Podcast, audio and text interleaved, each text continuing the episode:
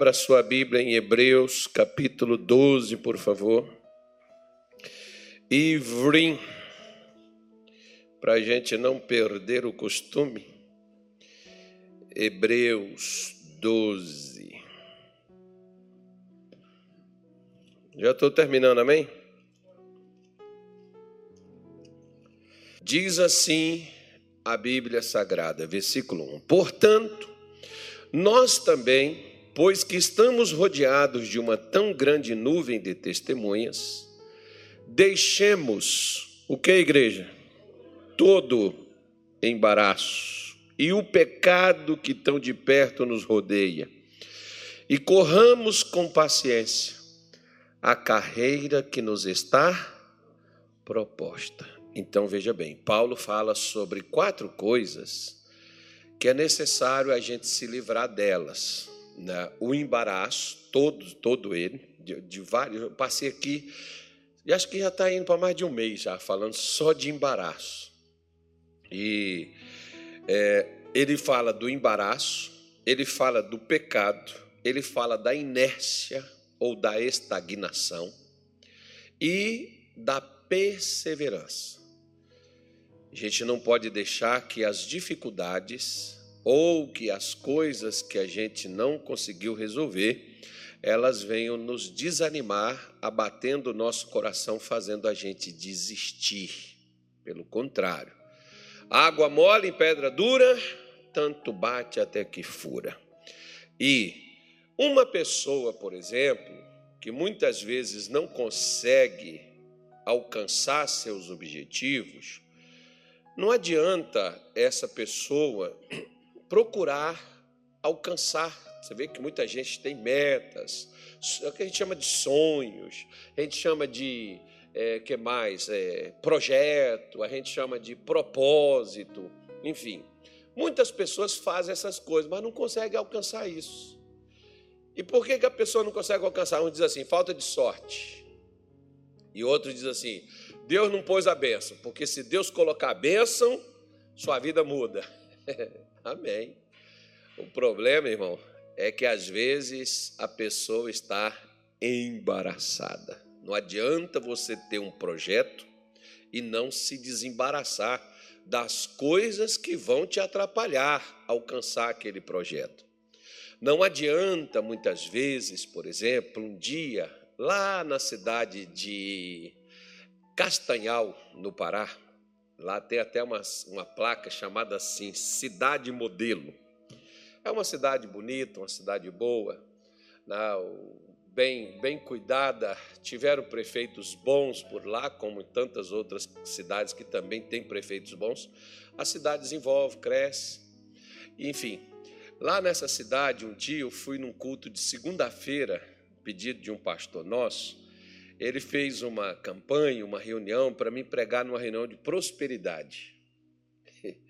E eu cheguei lá e fui pregar nesse livro aqui de, de, de Hebreus mesmo, mas não esse capítulo, nem esse versículo aqui, mas uma outra parte dele, onde é, Deus fala sobre é, o o cidadão filho do Jacó, o Esaú, que foi impedido de receber a benção, porque ele foi profano né, e foi prostituto. Ou seja, o que, que atrapalhou o bendito filho de Jacó de ser abençoado, de de, de crescer, de ser feliz, de ser uma pessoa perfeita, porque às vezes as pessoas crescem, mas não são felizes. O problema de muita gente não é dinheiro, dinheiro a pessoa dá para montar de par, juntar, né, de par. Dinheiro. O problema dela não é dinheiro. O problema dela é que ela não tem sossego, ela não tem paz. Para dormir, ela não consegue. O problema de muitas pessoas não é dormir, dormir a pessoa dorme até né, que não deveria dormir, dorme até de dia. O problema dessa pessoa às vezes é dinheiro, falta dinheiro para ela. Né? Enfim, então vice-versa, cada, cada situação tem o seu problema. E naquele dia, quando eu cheguei naquela reunião de prosperidade, Eu deveria pregar uma mensagem assim, direcionada a esse tipo de coisa. E quando eu cheguei lá, Deus mandou falar do Esaú e por que, que ele perdeu a benção. Tinha umas 300 pessoas mais ou menos nesse culto e Deus mandou pregar sobre prostituição, adultério, né? Esses, essas coisas que às vezes o problema de muitas pessoas não prosperarem não é que elas não trabalham e não é que elas não têm oportunidade e não é que elas não tenham capacidade. É às vezes um pecado que a pessoa tem, que pode ser esse chamado, por exemplo, o pecado do adultério, o pecado da prostituição, o pecado da fornicação, que todos eles são ligados à parte sexual do ser humano. Né? Pode ser o pecado da mentira, pode ser o pecado também da vaidade, pode ser o pecado do orgulho, pode ser o pecado do fingimento, pode ser o pecado da soberba, pode ser qualquer um. Né? No, no, especificamente, às vezes, a, a, a igreja, os pastores, às vezes eles fixam muito somente em uma determinada área. Lógico, é, numa cidade nossa, por exemplo, lá no Pará também, eu fui visitar e lá na reunião, quando eu fiz uma reunião, tinha umas 200 pessoas no culto, eu chamei lá na frente quem estava doente. Levantou todo mundo e foi. E eu chamei o pastor depois para conversar com ele, disse assim: Pastor, você sabe onde é que as pessoas estão sendo atacadas aqui na sua igreja? Ah, pastor, nosso pessoal aqui, o povo aqui é muito pobre. E, e não é, a cidade não é uma cidade pobre, não. É uma cidade até boa, a, a região é de lá. Não vou falar também onde é, não. Só a Regiane vai saber que é... a Regiane é dessa. Sabe qual é a cidade da Regiane? Sabe não, né? Pois é, se você souber, então é essa cidade. Aí eu falei assim, pastor, o, o demônio que destrói as pessoas aqui não é o demônio da pobreza, é o demônio da doença. Você não viu todo mundo doente, rapaz? 200 pessoas no culto e todo mundo doente. E quando eu fiz, e o mais bonito, que eram as pessoas estavam doentes, mas acreditavam que Deus curava, tanto é que foi para a igreja para receber, para participar do culto, receber a oração, e todas as pessoas que quiseram contar o testemunho contaram, porque Deus curou. Né? Deus manifestou o poder dele. Eu fui e falei assim: olha, se eu fosse pastor aqui nessa cidade, eu focaria na cura, porque tem muita gente doente. Peguei o pastor, coloquei dentro do carro, falei: vamos dar uma volta na cidade. Irmão, você passava assim, você via é, um supermercado aqui ou ali, farmácia em era quadra esquina, qualquer lugar, você tinha uma farmácia, cada uma maior do que a outra, gigantesca. Por quê? Porque ali as pessoas são atacadas na sua saúde, é ali que elas têm a deficiência. Como tem aqueles locais que, às vezes, a questão, por exemplo, né, em cada lugar, o demônio atua de uma forma diferente, ou seja, o pecado é diferente, mas é pecado da mesma maneira. Tem lugar que, às vezes, é uma prostituição assim, Deus amado, Jesus do céu. Né? É, a mulher, tem uma cidade, por exemplo, que vai o pessoal assim da, das Forças Armadas, né? esse pessoal que, que trabalha aí na Marinha, Aeronáutica, Exército, eles são transferidos para lá. Irmão, eles chegam lá com as suas mulheres. As mulheres depois voltam para suas terras sozinhas, porque os caras já entrando beilou com outra para lá. E, e o onde, se não tiver Jesus, não tiver Deus no coração, o casamento acaba mesmo. Tem essa, o negócio. A, a, mulherada, né, algumas, não são todas, é lógico, né, mas de uma forma assim, né, é, assustadora, a maior parte das mulheres, não interessa se o cara é casado, se o cara não é, se o cara é compromissado, se ele é enrolado, interessa que fica com o cidadão. Quem, quem, quem, quem, quem conseguir mais leva. Ou seja, né? Parece a promoção. Está em promoção, vou levar. Mas é uma realidade.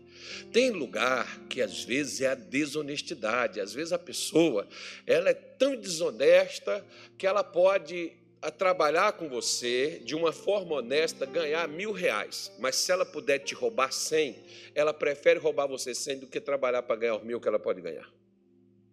Então, de várias maneiras, os demônios trabalham em vários locais. A gente que tem que identificar, às vezes tem aquele ponto assim, por exemplo, no nosso Brasil, se a gente mapear, você vai ver, cada lugar as pessoas sofrem de uma, de uma, de uma maneira diferente. Tem aquele local assim que as pessoas são vaidosas, as pessoas parecem que não vão morrer. Um dia eu vi uma frase no cemitério lá em São Gonçalo, no Rio de Janeiro, que eu achei interessante, eu nunca mais esqueci. Isso foi em 1999, quando eu fui lá fazer um velório, e, e, e na entrada desse cemitério lá estava escrita assim uma frase: Aqui todos se tornam iguais, ricos e pobres, brancos e negros.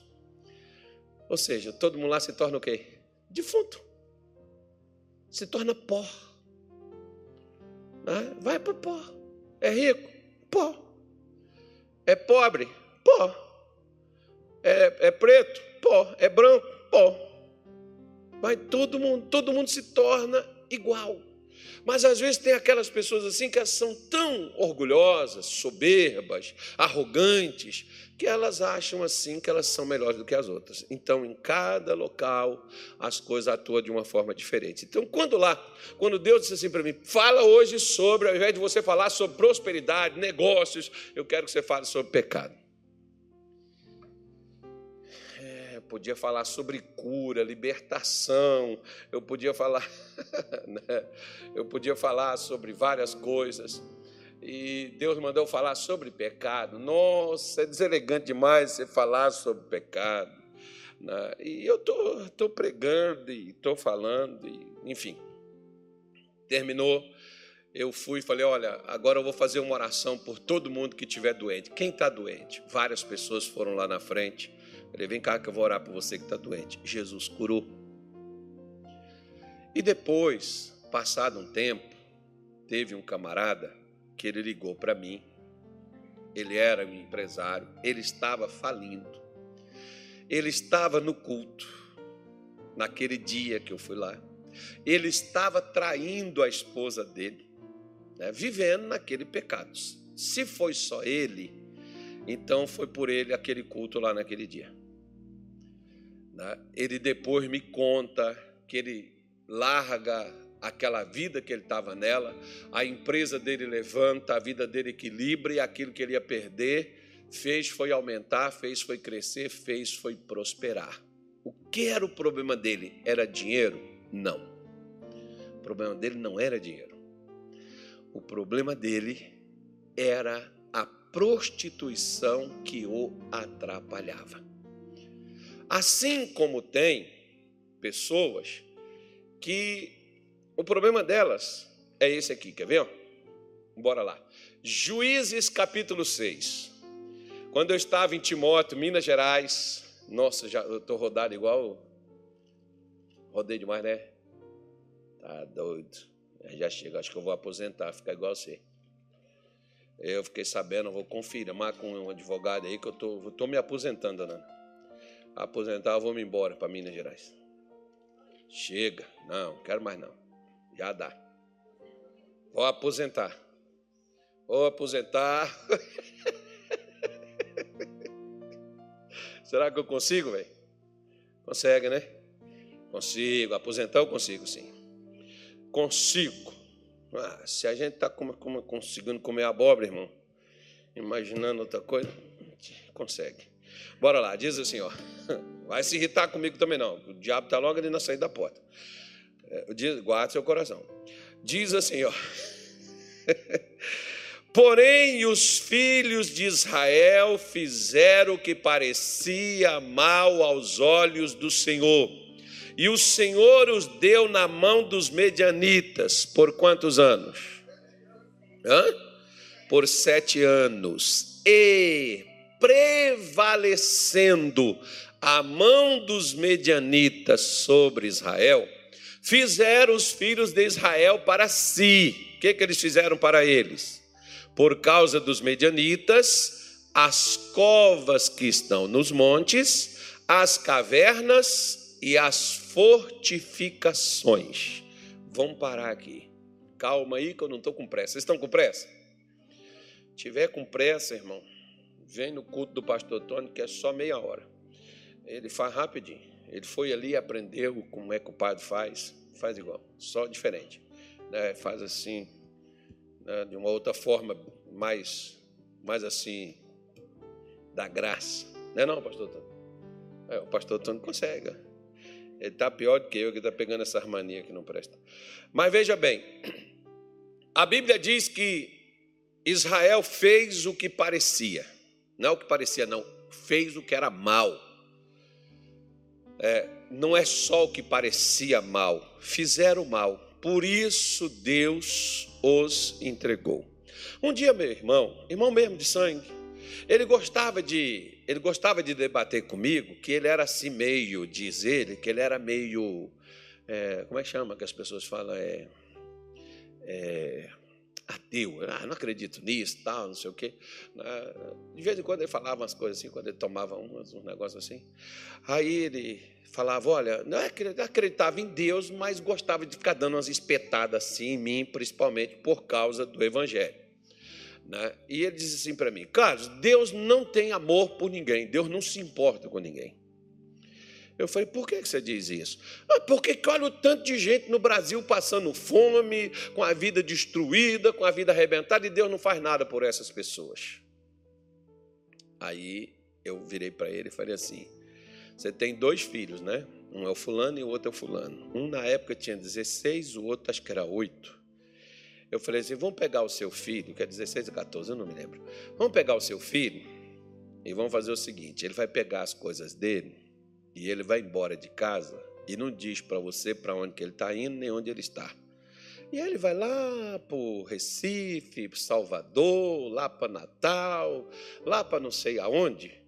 E lá ele passa fome, necessidade, vive na rua, coma lixo, mas aqui na sua casa ele tem a cama, ele tem um quarto, ele tem um conforto, ele tem comida, ele tem roupa lavada, ele tem tudo, não é? Ele falou: é.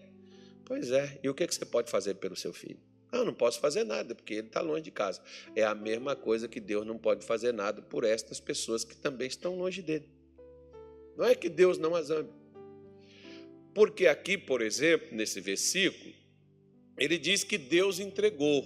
Irmão, quando é que Deus entrega uma pessoa? Deus entrega uma pessoa quando esta pessoa não quer estar debaixo da direção daquilo que Deus deu para ela. Deus vai deixar você fazer o que você quiser. Se você não quiser seguir a direção que ele te aponta, ele nunca vai deixar de te orientar. Mas se você não quiser seguir a direção que ele te aponta, ele vai deixar você ir. E ele não vai poder fazer nada por você, porque afinal de contas, quem escolheu ir por aquele caminho que você está indo foi você, não foi ele. É isso que Deus ele fez com o povo de Israel. Como que o Senhor disse isso? Bom, quer ver? Olha aqui, ó. Olha só para você ver. Versículo 10. E vos disse: Eu sou o Senhor vosso Deus não temais os deuses dos amorreus em cuja terra habitais, mas não destes ouvidos à minha voz. Deus disse para eles não temer os deuses, não temer o povo daquele local, mas eles tiveram medo, porque não deram ouvidos a voz de Deus. Interessante, você pode dizer assim: ah, mas aí não está dizendo nada, está só dizendo que eh, eles não deram ouvidos a Deus. Tá bom. Então vamos lá para João 16, versículo de número 9. Bora lá. Vamos lá, deixar de ouvir a voz de Deus se não é pecado, do mesmo jeito que o mesmo pecado de prostituir, de mentir, de trapacear, roubar, enganar, de fazer qualquer outra coisa. É tão pecado quanto isso. Porque ele diz assim: ó, do pecado porque não crê em mim. Espera aí, espera aí, espera aí, espera aí, espera aí. Volta no versículo 8, por favor. quando ele vier, convencerá o mundo do quê? Hã? Primeira coisa, do pecado e da justiça e do juízo. E qual o pecado que Jesus está se referindo aí no versículo 9? Do pecado, porque não crê em mim. Qual foi o pecado aqui de Israel? Eles roubaram, mentiram, mataram? Não. Eles não acreditaram no que Deus disse para eles. Não tenha medo. Quando a Bíblia diz: "Não vos inquieteis por coisa alguma", e eu e você ficamos inquietos. Você pode estar orando, você pode estar jejuando, você pode estar vindo na igreja. Deus não vai poder fazer nada por você. Por quê? Deus disse para você não ficar inquieto. E por que você está inquieto? Deus diz para você não ficar ansioso. Por que você está ansioso? Ah, mas é porque se a gente não tiver no controle da vida, no controle da vida está Deus, irmão. Os discípulos, por exemplo, queriam controlar o barco. Jesus estava lá deitado dormindo, mas eles não descansaram enquanto Jesus não levantou e repreendeu. Eles acharam até que o barco afundaria com Jesus no meio. Repita assim comigo: o barco que Jesus está, o diabo jamais vai afundar. Então vira para o teu vizinho e fala assim: Jesus está na sua vida. Se ele tiver, não te preocupa, porque Satanás não vai te destruir. Ele vai tentar. Agora, se você ficar com medo, se você não der ouvidos a Deus, você está pecando. Pecar é errar o alvo, é errar o objetivo, é errar a direção. Né? As pessoas pensam que pecar é só prostituir, matar, roubar, mentir. Não, Jesus está dizendo aí, ó. O pecado porque não crê. Se eu não creio no que Jesus fala, eu não faço. E se eu não faço, Jesus também nada vai fazer por mim, porque eu não creio mesmo.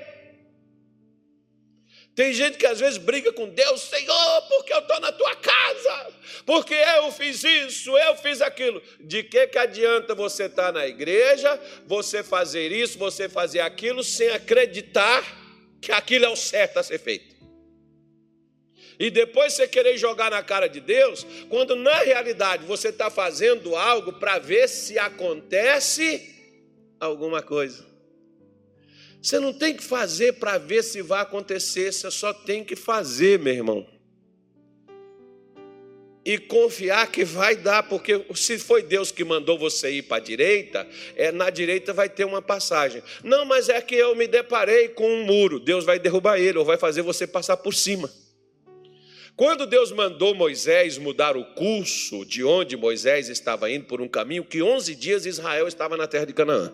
Aí Deus manda ele passar por outro. Moisés sabia que ia dar no mar mas ele foi. E o que, que Deus fez? Abriu o mar. Fez vencer as adversidades que estavam naquele caminho. Se você vai no caminho que você escolheu, em outras palavras, ó, olha para cá, te vira por quê, pastor? Porque Deus não vai com você para onde você está indo. Eu sempre falo assim, ó, não fica na internet alimentando muitas vezes gente rebelde.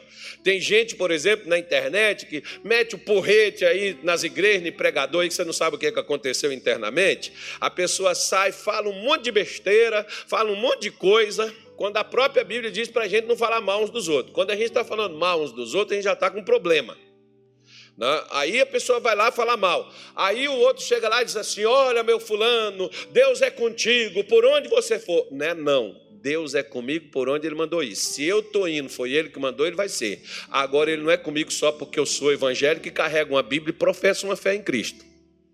Ele é comigo se Ele mandou eu ir para onde eu estou indo. Se Ele não me mandou ir para onde eu estou indo, não fica com esse jargão: Senhor é meu pastor e nada me faltará, porque vai faltar. Por quê? Porque ele não mandou ir. Olha o versículo lá para você ver, por exemplo, que Deus diz para eles não temerem, mas eles não deram ouvidos a Deus, eles não creram em Deus. E o que que diz o versículo 2 de Juízes 6? E prevalecendo contra eles a mão dos medianitas. Não é o que está escrito na sua Bíblia aí, Juízes 6, versículo 2? E prevalecendo a mão dos medianitas. Quando a Bíblia fala de mão, ela está falando de espírito. Você sabia que tem um espírito de miséria, por exemplo? Sabia? A pessoa que tem um espírito de miséria, irmão, o, o pastor, põe um óleo na minha cabeça. Graças a Deus, se pudesse resolver assim, eu te daria óleo, água, farinha, açúcar, pano. Oraria na sua cabeça. Mas você quer vencer a miséria? Faça o que Deus manda. Você quer vencer a doença? Olha aquela mulher, aquela mulher do fluxo de sangue, 12 anos, doente, perdeu tudo com os médicos. Tratamento que ela estava fazendo. O dia que ela ouviu falar de Jesus, ela reúne suas forças e ela vai aonde? Ela vai atrás de Jesus. Interessante. Como é que ela, por que ela ficou curada? Só porque ela foi? Não, Jesus disse assim: Filha, a tua fé te salvou. Ela tentou usar o dinheiro para salvar ela, né? O dinheiro salvou ela? Não, ela perdeu tudo. A fé dela era no dinheiro, a fé dela era no que ela tinha. Como às vezes a fé de muitas pessoas está na capacidade deles. Tem gente, irmão, ó, culto. tem gente capacitada, estudado, tem gente né, cheio de curso, cheio de inteligência, mas, meu amigo, às vezes tão cheio de si também e vazio de Deus. Né? E às vezes, como aqui, por exemplo, diz a Bíblia que prevaleceu contra eles a mão dos medianitas.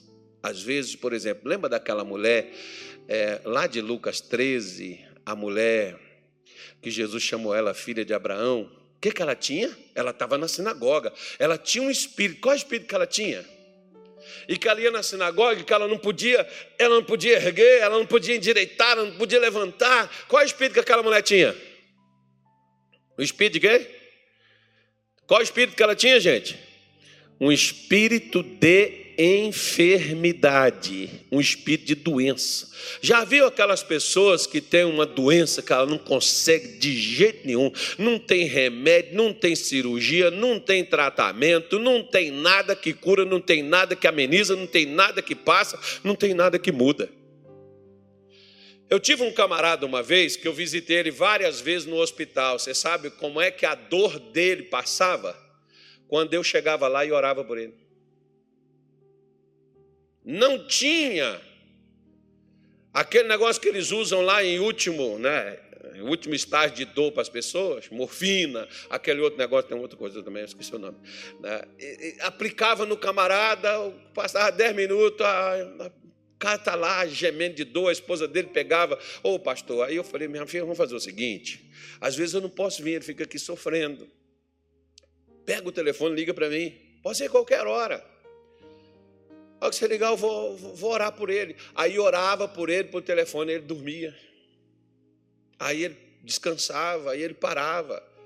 Porque o remédio não dava efeito na vida dele. Porque às vezes tem algo, por exemplo, né, aquelas pessoas falam assim, oh, pastor, nada para mim dá certo. Né? Quando a pessoa diz nada dá certo, é um azar que a pessoa carrega. Né? Não, às vezes é um espírito que prevalece contra você nessa área. Para quê? Para nada dar certo para você. É muito mais do que simplesmente dificuldades que você enfrenta.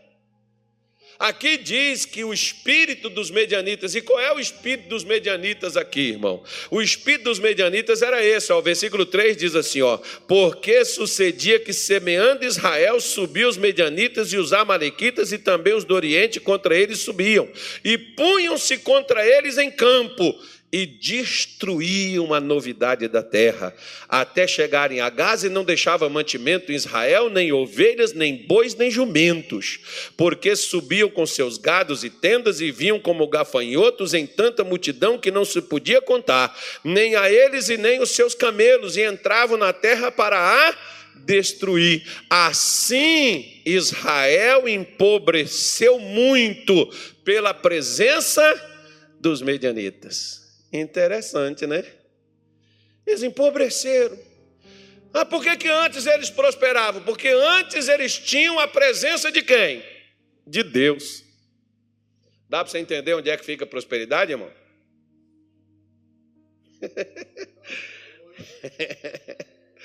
Eles, quando eles tinham a presença de Deus, eles plantavam, eles colhiam, as vacas davam crias, os cavalos produziam, as coisas se moviam, a coisa andava, né? o que eles faziam, eles conseguiam resultados, eles plantavam, dava frutos, né? as coisas, as coisas fluem naturalmente quando Deus está presente. Agora, quando Deus não está presente, irmão, tudo que você fizer, você até faz, como aqui, por exemplo, eles plantavam. Na hora que chegava, olha, que legal, já viu aquelas pessoas lá em Minas Gerais? Eu estou rindo porque Minas Gerais é Minas Gerais, né, irmão? Minas Gerais tinha umas expressões assim que o camarada dizia assim: o camarada diz assim, pastor, chega assim, já, alguém já falou com você assim, ó, oh, estou com um testemunho aí, só vou te falar que só o começo agora que eu vou esperar terminar. O sujeito já diz assim, porque já fica um pé atrás. Ele não tem certeza que a coisa vai concretizar. Ele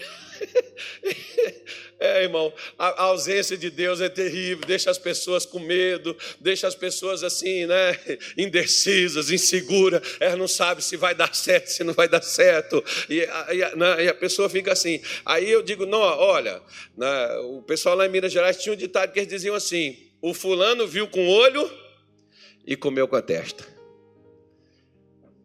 Por quê? O pastor só sabe, por exemplo, parece aquele time de futebol, né, que só acerta na trave se chute na trave valesse gol, o time seria campeão, mas não vale. O que vale é a bola na rede.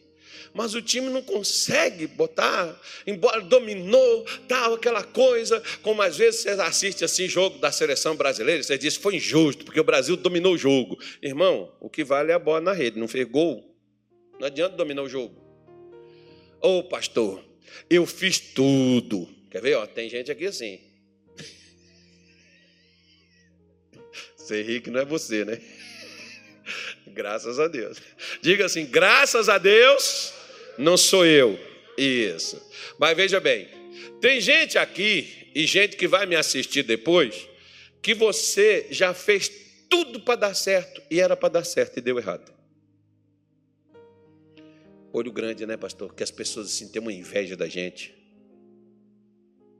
Não é não, irmão. Não é olho grande, não. Nem inveja, de ninguém. Quando as pessoas têm inveja de você, atrapalha elas, não é você.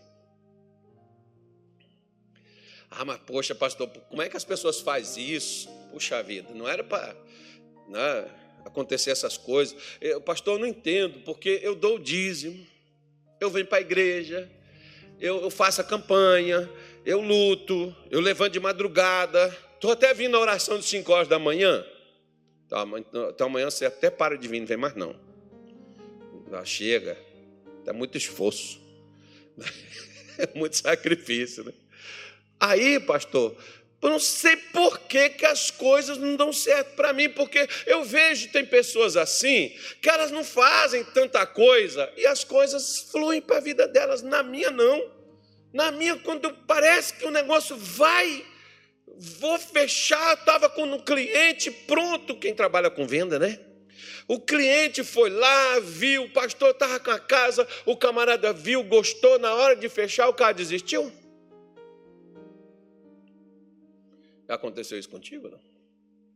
Ou ia vender o carro, puxa, já tinha até visto outro, queria comprar um outro, ia vender o meu, dar entrada, pagar o outro, já estava tudo certo, o outro lá que eu ia comprar, já tinha fechado com um camarada, aí o cara que comprou meu, ia comprar meu carro desistiu. Ô oh, pastor, o doutor falou comigo, toma esse remédio aqui, olha, porque isso aqui é batata. Sete comprimidos desse, sete bezetacil, acabou. Já tomei 16 e a dor não passou, o negócio não. não né? os outros dizem assim. não sei nem se dá para tomar 16 bezetacil, né, irmão? Mas vamos, ainda bem que eu não sou seu médico, hein?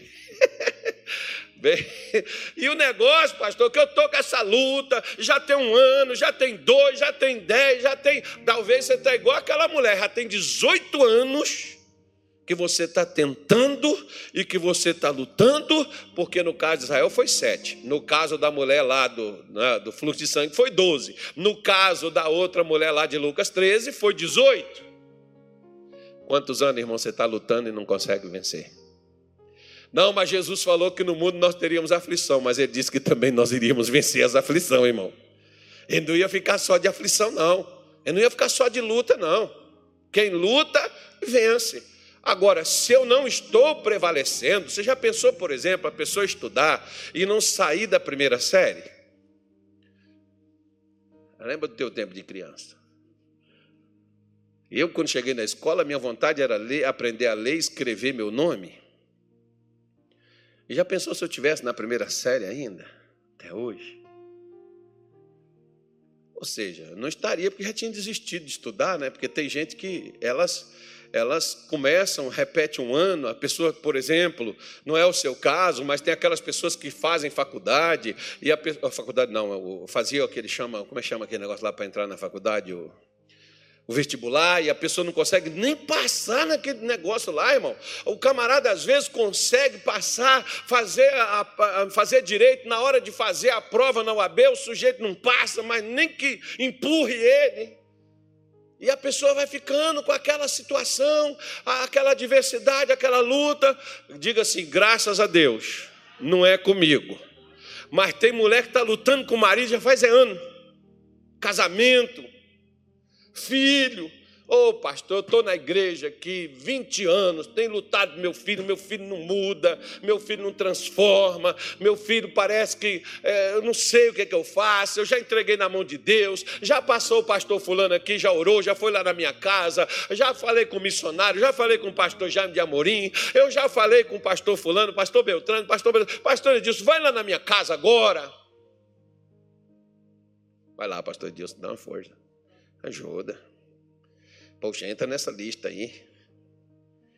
Às vezes, eu, ó irmão, eu não quero entrar na lista do SPC, eu também não quero entrar na lista dos fracassados. Por quê? Porque às vezes você está lutando, mas de que forma? Da sua maneira. Ó, eu já falei com vocês, 2008 foi um ano muito ruim na minha vida. Se você um dia me perguntasse assim, qual foi o pior ano da sua vida, 2008, desde que eu me entendo por gente. 2008 foi o pior ano.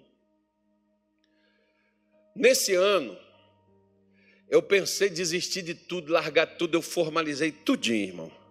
Aí eu falei assim: eu vou fazer uma despedida. Eu não ia morrer, não, não ia suicidar, não, mas eu ia chutar o pau da barraca, largar tudo para lá, que eu achei assim: eu estou desqualificado, não dá, não, não tem. Eu falei: eu vou, vou acabar com tudo.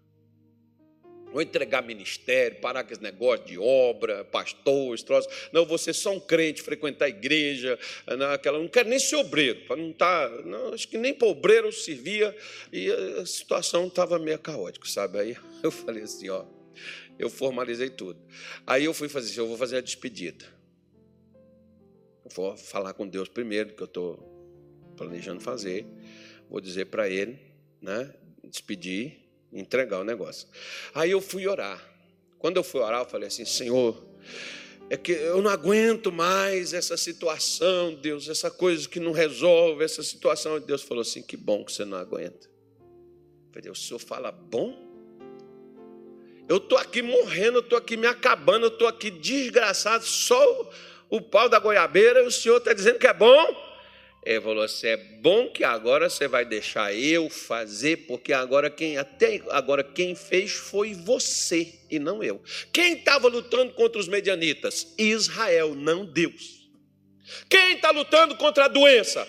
Às vezes é o doente. Quem está lutando contra a dificuldade financeira? É o microempresário, o trabalhador, o que quer crescer, o que quer aumentar a sua, sua condição de renda. É esse cara que está lutando, não Deus.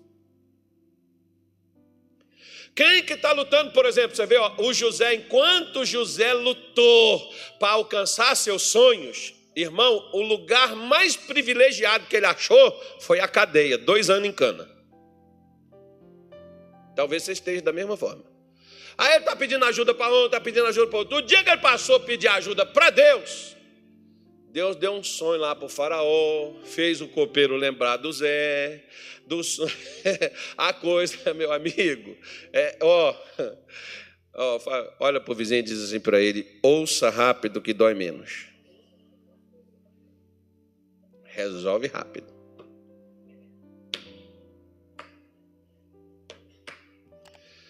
Porque muita gente está lutando, mas está lutando com as suas ferramentas, com as suas forças. Está lutando da sua maneira, não da maneira de Deus. Você está criando situações com você, não com Deus. Esse é o problema de, de muitos de nós, como foi o problema de Israel. E não adianta, Jesus disse: Olha, sem mim vós nada podereis fazer. Israel tentou, não conseguiu. Será que nós vamos conseguir, irmão? Israel só conseguia as coisas quando eles se ajuntavam com Deus. Ah, mas nós vivemos na dispensação da graça, então tá bom. É Israel vivia a lei, então tá bom, irmão. Vai lá com a graça, vê que você vai conseguir. Porque a presença dos medianitas na vida de Israel vieram a miséria, a destruição, tudo que eles faziam era destruído. O que você está fazendo está tendo progresso? O que você está fazendo está melhorando a cada dia? Não, pastor, eu luto, mas não vejo resultado. Eu oro, mas não vejo solução. Eu batalho, mas não vejo saída. Cada vez mais está ficando mais difícil. Então, fala o seguinte: para tudo. Não adianta você correr como um caminhão sem freio na, na descida. Não adianta nada. Ah, mas é porque eu tenho que resolver. Não adianta, meu irmão. Para tudo. Você precisa ouvir primeiro o que Deus tem a dizer. E não dar nenhum passo sem que seja a direção que Ele te mandou entrar ou que Ele te mandou ir. Não vá. Por quê? Porque pecado não é só prostituir, roubar, mentir, matar, enganar. Não é só essas coisas que nós conhecemos como pecado. Um dos piores problemas onde mais o povo de Deus no passado e o povo de Deus no presente, nos dias de hoje, está errando, é em não ouvir o Espírito Santo, em não ouvir a Deus. Porque lá no capítulo 2 de Jeremias, vamos lá para você ver, vamos pegar lá, né? já que Salomão, Salomão não, foi Paulo que falou, né? Paulo que falou que o pecado que está pertinho, então você vê que é uma das coisas que está mais perto de nós. Jeremias capítulo 2. Eu estou falando de pecado que você não escuta por aí. Você só escuta por aí falar de adultério, prostituição, mentira, roubo. Não, então eu estou te falando de um pecado que é um costume e que foi uma coisa que destruiu o povo de Israel. Né? E destruiu eles só por esta causa. Quer ver? Ó? Deus começa, eu quero começar com você primeiro aqui no versículo de número. É, cadê onde eu estava vendo aqui, Jesus? Versículo 4. 2,4 diz assim: Ouvi a palavra de quem? Ó casa de Jacó, e todas as famílias da casa de Israel. Assim diz o Senhor. O que, é que o Senhor diz? Que injustiça acharam vossos pais em mim para se afastarem de mim, indo após a vaidade e se tornando levianos? Deus está dizendo: onde foi que eu errei? Aponta qual é o meu erro. Quando Deus te faz ou me faz perguntas, e quando Ele fez perguntas no passado, Ele só queria dizer uma coisa: o erro não está nele. Quando Deus estiver te perguntando alguma coisa, Ele está te dizendo: o problema é você, não sou eu. Eu estou te perguntando para você cair na real, para você poder né, cair em si. Lembra do filho pródigo? Eu estou aqui passando fome na casa de meu pai, os trabalhadores têm pão para comer. Foi ele mesmo que fez essa pergunta para ele. Por que, que ele caiu em si? Né? Por que, que ele abriu seus olhos? Então, você vê, por exemplo, que é, Deus pega e diz assim: olha, pula lá para o versículo de número 12.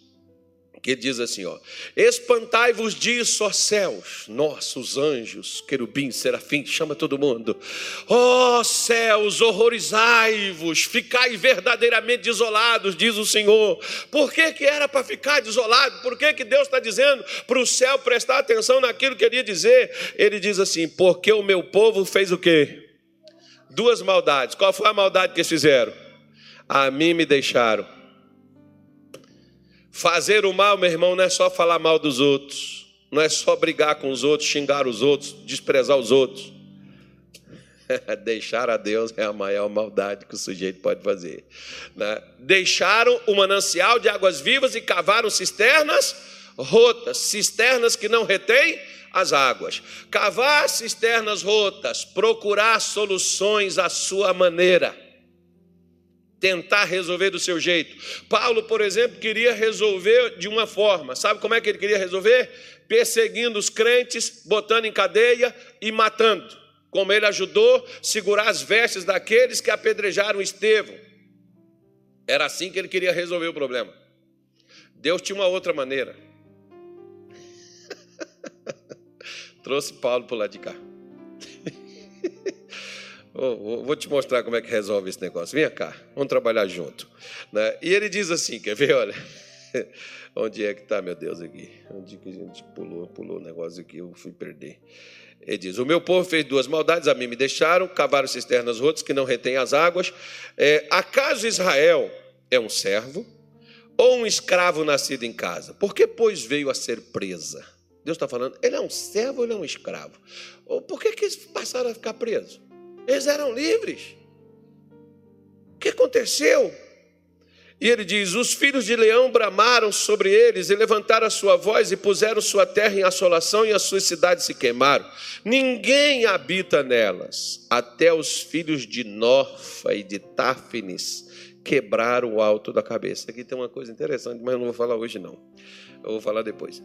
Aí ele diz assim, ó, versículo 17: Olha o perigo porventura, não procuras isso para ti mesmo, deixando o Senhor no tempo em que Ele te guia pelo caminho? Olha o que, que Deus está falando, ó. por acaso, não é você mesmo que procurou? Que trouxe, porque quem trouxe os medianitas não foi Deus, quem trouxe os medianitas foi Israel. Deus não vai trazer doença para a minha vida, nem demônio, nem destruição para a minha vida, nem para a sua, irmão, para fazer a gente ser crente. Quem traz isso somos nós mesmos com aquilo que nós fazemos.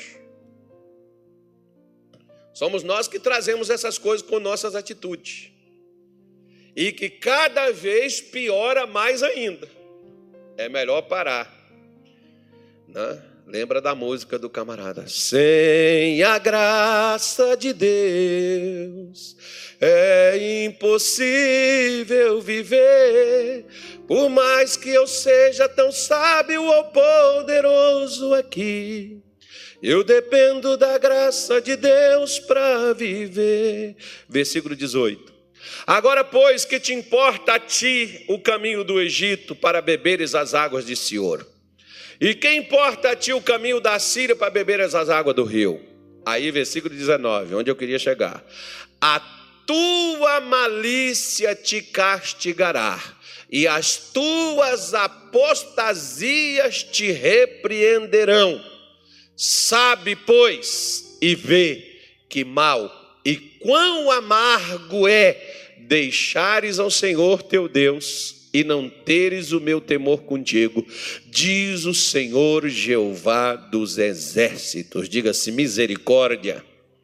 O que é que trouxe o caso? Deus está castigando. Deus não castiga, filho. O dia que Deus castigar já é o dia último.